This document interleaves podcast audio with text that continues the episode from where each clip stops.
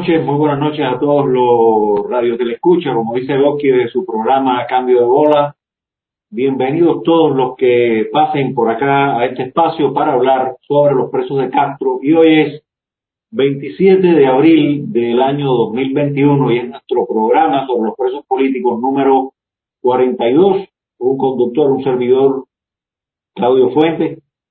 Le agradezco todos los comentarios, le agradezco todas las veces que se han compartido eh, anterior a hoy, los carteles, los reportes con los carteles de la, de la situación de los presos de Castro.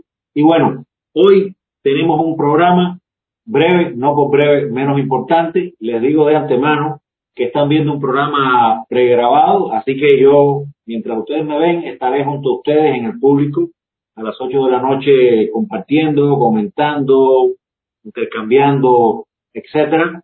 Y eh, bueno, como ustedes saben, hoy vamos a hacer un barrido sobre todo por la cárcel chiquita y al final un breve punto, una pincelada de análisis sobre hacia dónde el raulismo se va a mover y de alguna manera por qué es que ya están dejando muy claro en pequeños apuntes aquí y allá, porque es que podrán pactar con variantes de izquierda progresista actual, con algunas exigencias del globalismo quizás, etcétera, como ya están haciendo, pero con una visión de derecha jamás. Eso para el final, un análisis muy breve, no voy a ser extenso para nada, y bueno, vamos a arrancar esta vez. Les pido a todos los amigos que nos ayuden compartiendo para mover, diseminar este programa, toda esta información y que los presos de Castro sean, señores, un elemento permanente todo el tiempo que se pueda eh, en, la, en la política dentro de la isla para tratar de buscar ayuda, apoyo y que sea un discurso, una exigencia permanente contra el régimen.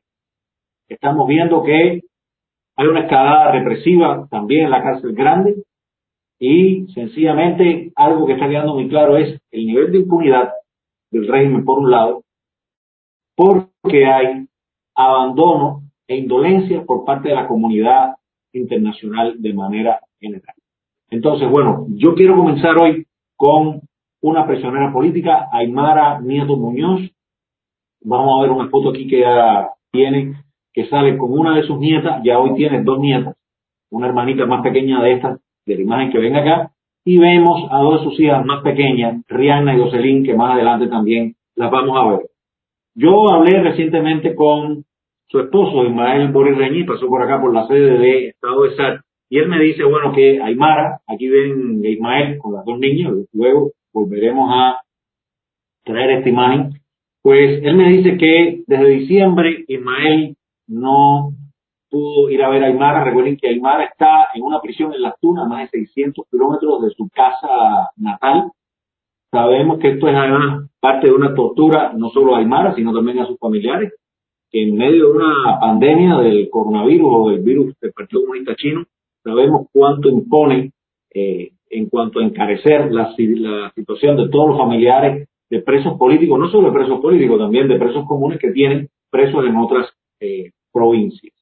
Entonces, bueno, me dice Ismael su esposo que Aymara sigue con problemas de presión eh, arterial alta, que no tiene medicamento allá. Ustedes saben, no se permiten viajes interprovinciales ahora, por lo tanto él no ha podido tener, eh, hacerle llegar ninguna cuestión. Ella está sin medicamentos para la presión arterial alta y además continúa con fuertes dolores en la zona lumbar de la columna, lo que se conoce como la zona de la mm, sacrolumbar como tal. Entonces, bueno, Varias veces Ismael y la madre de Aymara, que tiene 66 años hoy, Griselda, pues han ido a lo que se conoce acá como el edificio de 15K, que es el, la Dirección General de Cárceles y Prisiones, a pedir que por favor eh, la madre, en súplica de, de madre, Ismael su esposo, en otro tipo de eh, documentos de exigencia, para que acerquen a Aymara, para que la traigan a una ubicación, a una prisión más cerca y de alguna manera hacer más llevadero esta situación de lejanía, de separación, de tratamiento que tienen con Aymara. Sabemos que ha habido tráfico de presos de todos los colores. Hay presos que se han pasado de unas prisiones a otras, de unas provincias a otras, con motivo de la cuestión de evitar contagios de coronavirus, cosa que creo que ha sido una estrategia muy fallida por parte del régimen. Y creo que todo lo contrario, que eso ha generado la gran masividad de contagios de infecciones de coronavirus en la mayoría, en la inmensa mayoría de todas las prisiones de Cuba. Y bueno, ninguna de las súplicas, ninguna de las exigencias supuestamente legales por la vía pertinente del castrismo han tenido respuesta a través de los tribunales, etcétera, de la, de la tiranía para esta eh, familia. Y bueno, Aymara la, la de manera permanente allí en eh, las tunas, en esa prisión alejadísima. Entonces, por suerte, su esposo, Borreñí, que pertenece a un Paco, me hizo llegar ayer precisamente un video que ya lo había subido a las redes, yo lo he editado, lo he acortado, para que ustedes vean de un testimonio directo de una ex carcelada prisionera política, también dama de blanco, igual que Aymara Nieto Muñoz, un testimonio de esta señora, Marta Sánchez, luego vamos a ver el caso rapidito de Marta Sánchez, que está ahora bajo libertad condicional, lo que dice Aymara, porque Aymara fue presa literalmente es decir, fue presa, no fue trasladada de la prisión de aquí de La Habana, la prisión provincial de mujeres de Occidente, más conocida como el Guatao, hacia las Tunas, porque supuestamente Aymara había participado en un motín que se había dado allí en esa prisión. En ese momento Aymara no estaba ni siquiera en la zona del motín, estaba lavando. Y bueno, vamos a ver el testimonio que da Marta Sánchez, que se lo da a su esposo, al, esposo de Aymara Nieto, eh, hace no mucho tiempo. Por favor, vamos a poner ese video. Le quiero aclarar a todo el mundo del problema de Aymara Nieto, que le están echando la culpa del supuesto motivo. Yo me encontraba allí presa con Aymara. Aymara no tiene la culpa de ningún motivo. Supuesto que no se metió en nada nunca. No hizo nada. Ella estaba lavando. Cuando eso, cuando empezaron que trajeron la cantidad de guarnición de Pedro, Aymara la sacaron y se la llevaron para el comedor. Ella estaba en el destacamento 4, yo estaba en el 3, y cuando yo andaba buscándola, ella me mandó a buscar que fuera para allá con ella en el comedor con una guardia. Estaba en el comedor. Ella no tiene culpa de ningún motín. Por favor, aquí las únicas culpables que hay del motín se llaman Yareli Hernández, que era jefa de orden interior, y, y Ismari, que es jefa del grupo. Ellas dos fueron quienes iniciaron el motín. Ahí todas las guardias saben de que estas dos personas iniciaron el motín. Ahora yo no sé por qué quieren echar esa culpa a, a, Aymara. Por favor, pónganse la mano en el corazón, digan la verdad aunque sea un día. Basta ya de mentira. Aymara no tiene la culpa de nadie. Si ustedes la quieren culpar, que sea por otra cosa. No por eso.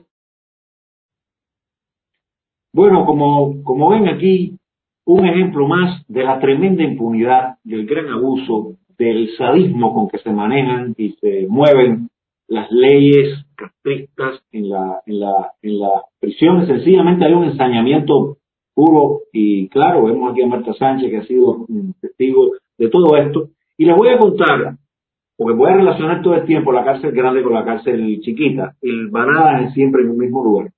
Para que entiendan también que la mm, represión de la maquinaria castrista con activistas, con actores de la sociedad civil, periodistas independientes, actores que quizás están más en el campo político, siempre va a ser de una cirugía eh, quirúrgica muy especial, donde cada familia, cada caso va a ser atendida y va a ser reprimida de manera eh, puntual según las condiciones de cada familia.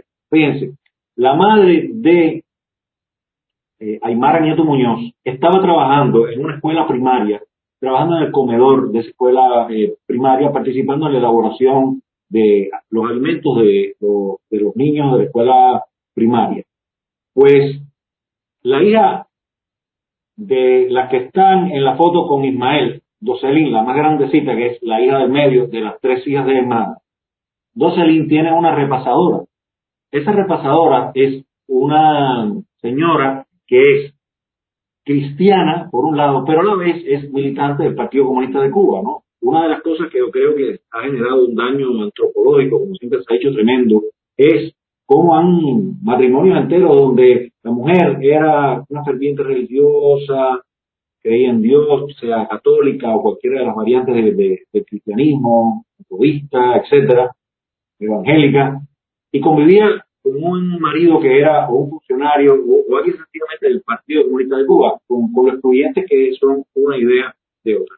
Bueno, esta señora va a ver a la directora de la escuela primaria y le dice que cómo es posible que ella tenga trabajando en el comedor a Griselda, que es la madre de una dama de blanco, una contrafuncionaria, y que tiene también como yerno a Ismael Borreñí, que pertenece a la Unión Patriótica de Cuba, así, dos contrarrevolucionarios. Evidentemente, esta repasadora hace eso, no me imagino porque le nazca del corazón, evidentemente, o hay muchas probabilidades de que sea la seguridad del Estado la que ha estado empujando a esta señora a hacer esto. Hoy, pues Griselda, la madre de Aymar, no tiene trabajo, está ocupándose de las niñas en la casa, las niñas están sin, sin escuela, todavía no hay fecha fija para cuándo comienza la escuela dentro de, dentro de Cuba. Y bueno, se pueden imaginar este cuadro familiar. Como pusimos o acabamos de ver un video de Marta Sánchez, quería recordarles el caso de ella, porque además estaba en la misma prisión que Aymara, como ustedes ven acá. Ella fue encarcelada desde mediados del 2018. Fíjense.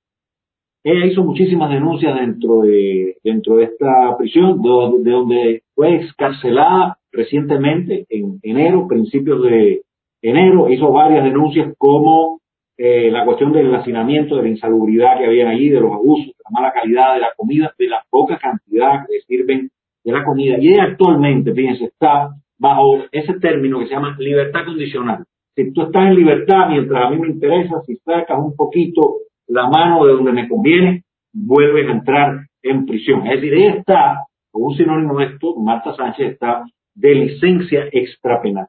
Es decir, ella está circunscrita a que tiene que tener, fíjense, una buena conducta social.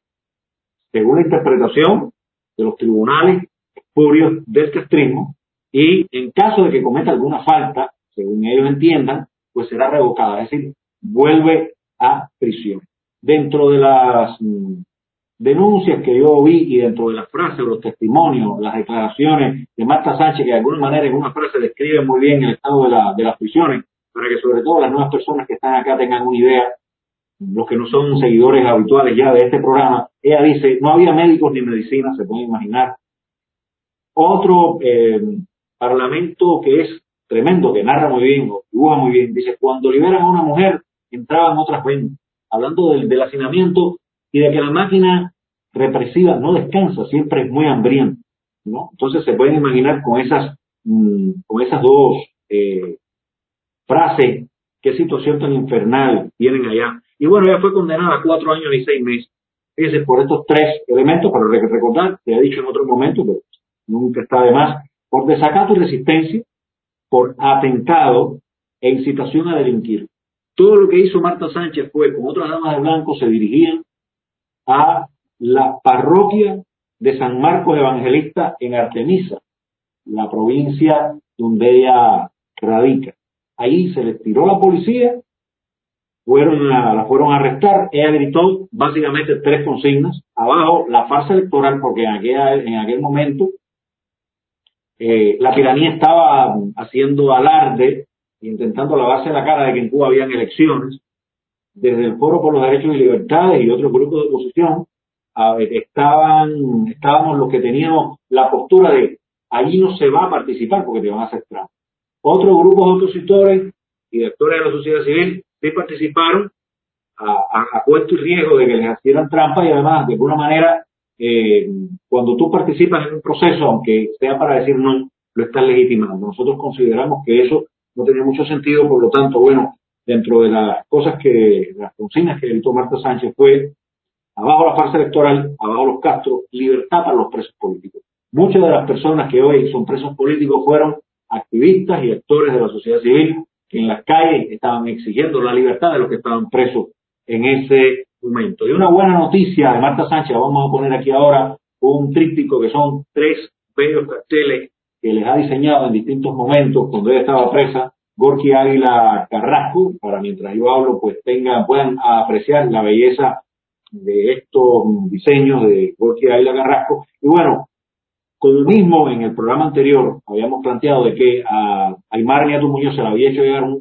ayuda que contaba de 1.250 pesos cubanos, pues bueno, Marta Sánchez, aunque haya sido escarcelada, también otra persona, por otro lado, hizo llegar una cantidad similar que ya debe estar en manos de, ella. Entonces, bueno, recuerden que en este programa vamos a tratar siempre de, convencer, de compensar las noticias terroríficas, las noticias de abuso, que siempre son difíciles de, digerir, pero hace falta mm, dejar un registro, dejar un reporte de lo que está pasando para cumplir aquello de prohibido olvidar, que he escuchado tantas veces a Cari Roque, una expresa política también, que hoy está en el exilio, que ha hecho una labor tremenda dentro de la radio, específicamente en noticias y demás. Y es bueno sencillamente que nuestra historia no pueda ser borrada y nos toca hoy, como muchos otros anteriormente, pues mm, hacer los reportes, las denuncias de todo lo que está pasando, los abusos con los mm, presos políticos, ¿verdad? Entonces, bueno, hoy es 27, ayer vamos a ver entonces una primera foto de dos cubanos que en el año 2001, exactamente el 26 de abril, un día como ayer, pero desde el año 2001, hace 20 años y un día, hoy, ellos intentaron, aquí tenemos a Santiago Padrón Quintero, y a Yosvani Surí de la Torre, ellos con un tercero que murió en prisión, intentaron una infiltración, una entrada, eh, vamos a decir, ilegal por las costas de Cayubarí en Santa Clara para iniciar la lucha armada en el año 2001. Bueno, fueron condenados a 30 años de privación de libertad. Ayer cumplieron 20 años redondos. Creo que es importante y en los programas próximos va a haber, porque bueno, estamos con, estoy con unos amigos, otras personas que nos ayudan en una investigación para ir sacando presos o casos de presos que tienen más de 20 años que realmente están muy, pero muy invisibilizados.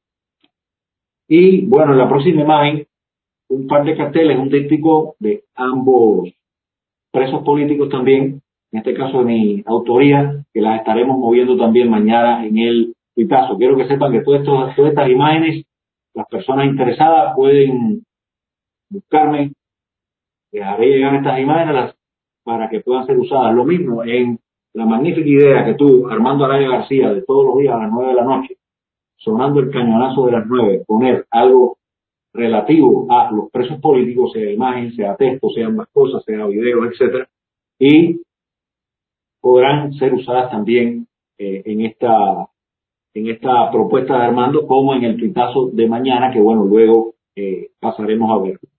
Entonces, quiero ahora hablar de un caso, no he podido comunicar con su madre, muchacho de Pinar de Río, específicamente de Consolación del Sur, Manuel de Jesús Rodríguez García. Vemos aquí su, su imagen, él, por las denuncias que hacía directamente conmigo, con Estado de SAT, hablando sobre las pésimas medidas eh, relacionadas con cuestiones debido al, coronavirus en la prisión Kilo Cinco y medio allá en Pinar de Río, donde, él está, las denuncias de hacinamiento, otros abusos, del mal estado de la comida, etcétera, pues desde el 15 de marzo, como ven aquí en la imagen, que yo lo he puesto en un texto del 15 de marzo del mes pasado, está en celda de castigo. Los carceleros, pues que son también recaderos de las autoridades más arriba, le dijeron que lo iban a mantener ahí eh, más de más de tres meses o mínimo tres meses. No le permiten sus horas de sol, imagínense ustedes, no le permiten sus horas de sol y no le permiten tampoco hacer llamadas eh, telefónicas. Mercedes Perdigón desde el exilio me dice que en una voz de alarma que evidentemente la madre está diciendo que hay algo raro, no se logra comunicar con él.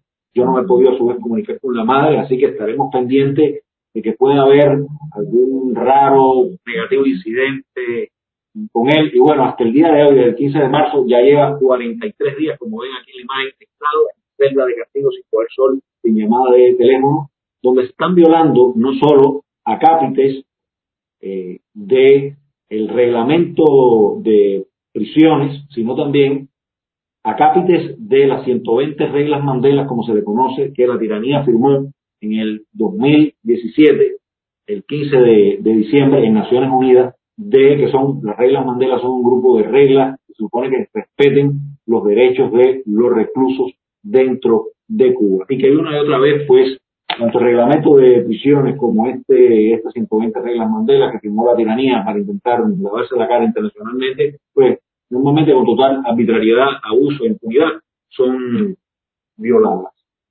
Entonces, tenemos también Vamos a ver ahora el caso de, tengo aquí una imagen de, bueno, el preso político Yacer Rivero Boni. Él, según su mamá y los abogados que atienden su caso, han dejado claro que debía haber sido excarcelado el día 2 de febrero de 2021. Hoy, 27 de abril, ya lleva 84 días secuestrado. Quiero decir que el caso de Yacer Rivero Boni guarda relación con lo que ocurrió con eh, Pedro Luis Boitel. Pedro Luis Boitel lanza, se lanza en huelga de hambre porque ya había cumplido su condena, los 10 años de condena, y seguía allí. Fidel lo deja morir. Él tomó esa medida extrema, uno de los primeros mártires por la democracia y la libertad de Cuba, que sencillamente toma esta medida extrema y, y, bueno, ocurre fatídicamente lo, lo, peor. No sé, más adelante en estado de desesperación que pueda asumir eh, Yacer Rivero Boni, tendremos que seguir su caso, 84 días secuestrado ya y seguimos contando. Más vulnerabilidad para ellos, mayor eh, o total impunidad para la tiranía y un muy desagradable silencio de la comunidad internacional y no solo silencio, sino que no vemos que hay un compromiso concreto, real, para todas estas personas que están en, una, en un tremendo momento de total incertidumbre. Y vamos a, entonces, el caso de, bueno, un activista simpático, respetuoso, humilde, se daba muy bien a querer, tranquilo, de una mirada tan especial, al activista Betún, Alberto Valle Pérez, más conocido por Betún, activista de la Unión Patriótica de Cuba. Y bueno, Betún está preso desde el 2016, sí, Marta Sánchez de 2018, Betún desde el 2016, y él ha recibido varias golpizas en prisión, ha pasado por el Combinado del Este, por otras prisiones. Actualmente está también lejísimo un caso parecido al de Aymara en Holguín. Eh, ha recibido golpizas en prisión, ha estado en celda de castigo también muchísimo. Una buena noticia con él, se va a lograr que se le haga llegar también una ayuda adicional únicamente por un mes. Son personas que sencillamente se están sensibilizando y a título personal eh, están mandando lo que pueden se lo haremos llegar a su madre y eh, Alberto Valle Pérez Betún fue apresado o detenido arbitrariamente, ilegalmente, injustamente, el 3 de junio del 2016, condenado por desacato a la autoridad. Así que ya ahora en junio Betún cumplirá cinco años de prisión. Su madre, una persona mayor, y vamos a ver un pequeño videito que también le hizo y nos pasó en colaboración con nosotros el esposo de Mara Nieto Muñoz, el activista de la Unión Patriótica de Cuba, Ismael Boris Reñí. Quiero que antes que pasen el video se fijen en, señores, el nivel de desamparo, de pobreza, en la, la que viven la mayoría de los familiares de los presos políticos. Si alguien pretende que la oposición pueda hacer frente a lo que viene en un estado tan depauperado, realmente creo que hay, hay personas que están sencillamente, pero soñando en grande y el encontronazo con la pared va a ser fuerte una vez que la realidad finalmente nos hable directamente. Vamos a ver un momentico entonces este video para que vean las condiciones en las que viven la madre y el padrastro de Betún. Yolanda, Perena, Madre de... mamá de Alberto Baice, Ajá. Y ese señor, como si fuera su papá, porque lo cogió desde chiquito, de 8 años, Ajá. todo chiquito. Él- él fue el que crió a Alberto Valles Pérez, ¿verdad? Eh, mire, eh, el colchón, el colchón donde ella duerme, donde duermen en ambos, ¿no? Eh, vemos las condiciones, ¿no? Que tiene, eh, vemos, aquí vemos el, aquí vemos el, el frío, ¿no? Amarrado. Si vemos las condiciones del pechón, miren eso. Esta es la madre de un preso político. Y vemos las condiciones de, del frío, las condiciones del baño. Yo, eh, ella tiene una taza, tiene una taza que yo, de, de buena voluntad, ¿no? Eh, yo mismo voy a venir a montar la taza esa con a la madre Alberto Valles Pérez, ya que no lo tiene activado solamente por pensar diferente, sino que anda cumpliendo sanción injustamente por culpa de la dictadura régimen no puede haber personas, ellos no quieren que hayan personas que digan y que se manifiesten en contra de la dictadura porque eh, tienes que pensar cómo piensan ellos. Bueno, como ustedes han visto acá, es evidente, es evidente que hay muchas personas dentro de Cuba que han estado en la oposición, que siguen estando en la oposición, que nos encantaría y que estamos buscando enfrentar al castrismo. Pero realmente tú dices, bueno, con un ejército mermado, que no tiene balas, no tiene armamento, que no tiene recursos, no tiene libretas, no tiene lápices, no tiene recarga, no tiene un celular, siquiera de gama media, podemos hacer frente. Creo que una de las cuestiones en las que el Estado nunca se cansará de, de repetir, por mucho que, que le canse a mucha gente, es que tiene que haber un apoyo a la oposición. Mucha gente loca por pelear, pero se necesita sencillamente apoyo, recursos, elementos para poder trabajar.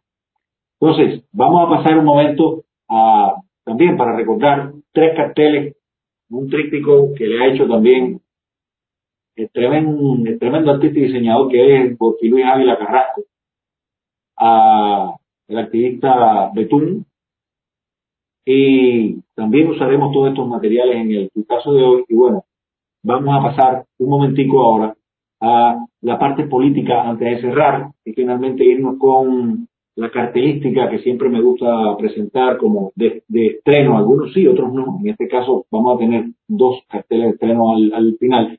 Pero quería eh, que escucharan, porque ayer Antonio Rodiles, eh, en una de sus directas, sí, en su directa de ayer, creo que fue un programa muy especial, que será como la punta de lanza para análisis que seguiremos llevando a cabo en el futuro.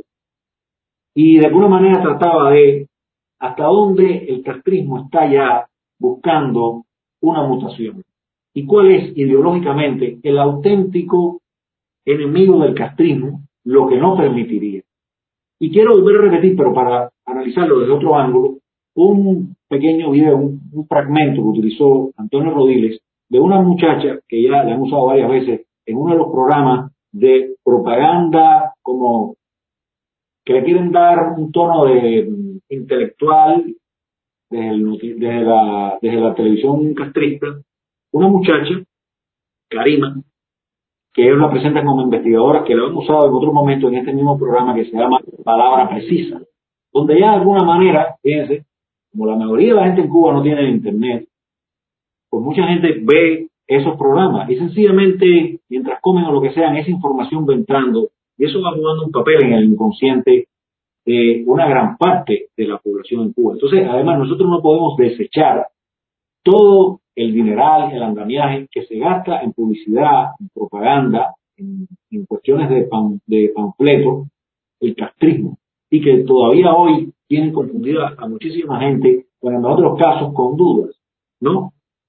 Entonces, vamos a ver un momentico qué plantea esta investigadora en este programa con respecto a por qué el castrismo está obligado a seguir con un partido único y cuál es el auténtico enemigo que no se le puede dar cabida en la sociedad más dentro de Cuba. Vamos a ver.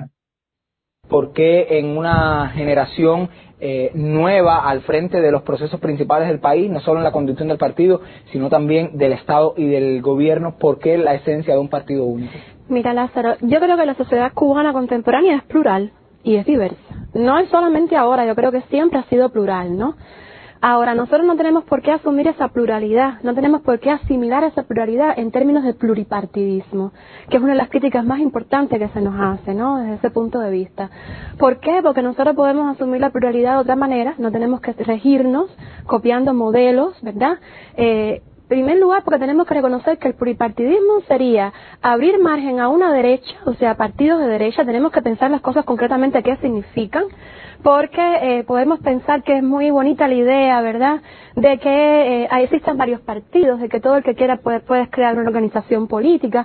Tenemos que pensar que objetivamente el pluripartidismo sería abrir dentro del espectro político del país una apertura a la derecha, y la derecha significa hoy por hoy en la región una amenaza para los derechos humanos. Eh, la derecha está cometiendo crímenes brutales de violación de los derechos humanos y nosotros no tenemos por qué retrotraernos, no tenemos por qué retroceder 60 años en la historia. Bueno, yo sé que muchos ya han escuchado este material que es usado también en el medio Cibercuba, en otros lugares, etcétera, pero yo quería nada más recordarles o hacer un breve análisis sobre una arista en particular. Fíjense, Raúl Castro, en el octavo congreso del partido, en ese documento que le dio de dos horas y, algo, dos horas y cinco, dos horas y diez minutos, él hacía referencia a que hay algo que si se implementa paralelo al socialismo, desbancaría el socialismo, que es el respeto a la propiedad privada. Y él decía que ah, por ahí no. Por eso el hincapié con la empresa estatal socialista y el sector no estatal, fíjense que de la nomenclatura, desde la, desde la, el verbo castrista, ellos ni siquiera dicen privado. Algunas veces se les escapa el término, pero básicamente es lo no estatal. Es decir, está lo estatal y lo no estatal. Esa cosa intermedia de cuenta propista, que, ese horrible nombre también, jamás tendrá derecho de exportar, de importar, acceso a un mercado libre, ese tipo de cosas. ¿no? Entonces, ¿qué es lo que ocurre? Yo no voy a dar ahora para nada una disertación de qué cosa es la derecha, la izquierda, la diferencia, el devenir histórico de todo esto. Realmente no da tiempo, pero hay algo que quiero dejar muy claro. De las dos variantes, de la izquierda progresista actual, que está practicando el ala o gran parte del ala demócrata, por ejemplo, en Estados Unidos y también en Europa, etcétera, que tiene mucho de socialismo, tiene mucho de políticas de manutención, políticas de, de, beneficio a las personas, de subvencionar a, muchísimos sectores, ¿no? Pues sencillamente, una de las diferencias importantes es que la derecha aboga sobre todo por el respeto de algo importantísimo para la sociedad, para la familia, para el individuo, para su independencia, y es la propiedad privada. La propiedad privada como centro que resguarda la libertad de cada individuo y por ende entonces la libertad de toda una nación. Porque además, si usted no tiene recursos, si usted no puede generar recursos y ser independiente en ese sentido, ni podrá pensar por sí mismo, ni siquiera podrá hacer actos de bondad. Porque usted sencillamente no tiene con qué responder. Entonces, es evidente que ellos no van a ir hacia ningún debate que tenga que ver con esto van a demonizar la derecha como ese grupo de individuos que creen en la propiedad privada, que creen en la libertad del mercado, que cree en el emprendimiento personal. Y además, si ellos permitieran eso, entiéndase que tendrían que devolver las propiedades que confiscaron y robaron de manera incluso muy violenta, tanto a empresas norteamericanas, extranjeras y a muchos cubanos, y no están dispuestos a hacerlo. Además, no tienen con qué. Sería el fin de ellos. Entonces, por ahí vamos. El auténtico enemigo ideológico, lo que sí es diametralmente opuesto al castrismo es una visión de derecha, una visión mezclada con el conservadurismo o el liberalismo clásico, de los economistas como Mises, como Friedman, como Hayek, etc. Entonces, hasta aquí esta pequeña parte que no quería dejar de, mencionar, porque bueno, desde Estado de SAR somos, tenemos inclinación por ese tipo de variantes. Así que vamos a pasar ahora entonces rápido al último segmento de nuestro programa, dije que era breve, pero por eso menos interesante. Y bueno, tenemos básicamente cinco carteles, los dos últimos son repetición del anterior, porque es el mismo cartel del, del, del tuitazo de la semana pasada, pero vamos a comenzar primero con un cartel que ya presenté en las redes de eh, Manuel de Jesús, aquí lo ven, un cartel de mi autoría, no voy a ahondar mucho allá. Luego de este viene otro cartel que he hecho que va a salir literalmente mañana y también va a estar en el tuitazo por los presos de Castro que hacemos todos los miércoles de 6 a 8 de la noche. Este cartel sobre Yacer Rivero Boni y lo que está ocurriendo con él. Y vemos también entonces un cartel que no sé si todavía lanzarlo no, está quizás incompleto, lo veo muy descargado, ya veré yo si decido que así se quede y ya después vendrán otros.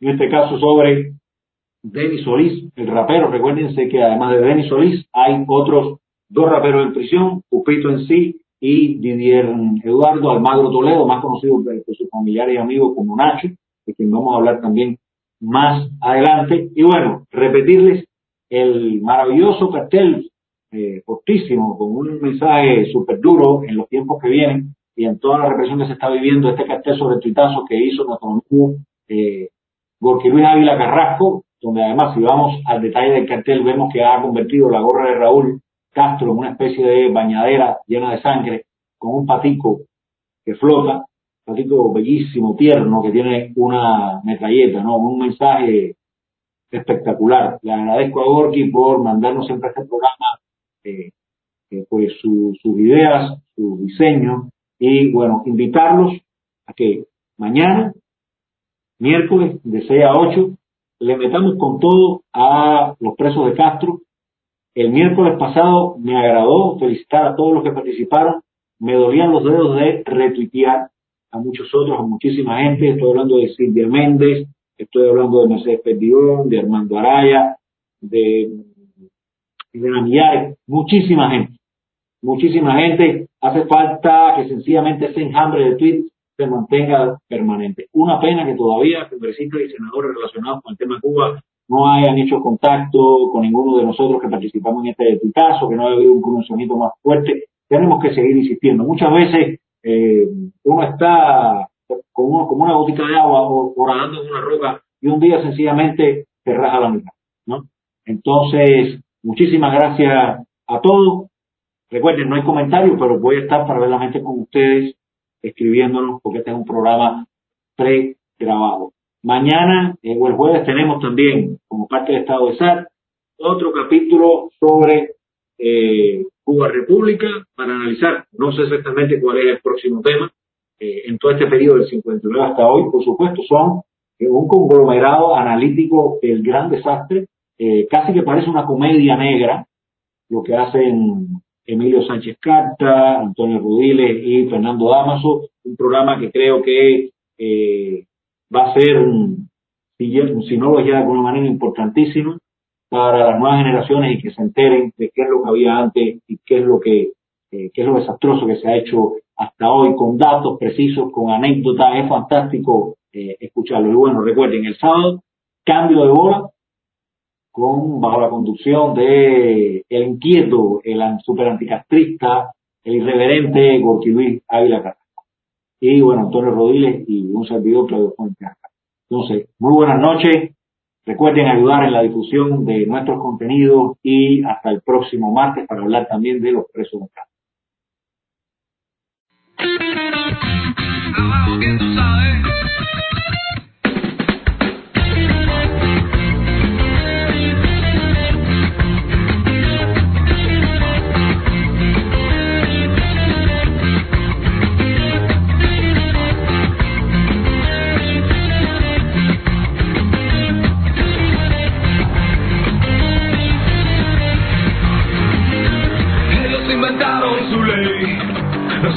Inventamos cómo burlarla, porque aquí todo está mal.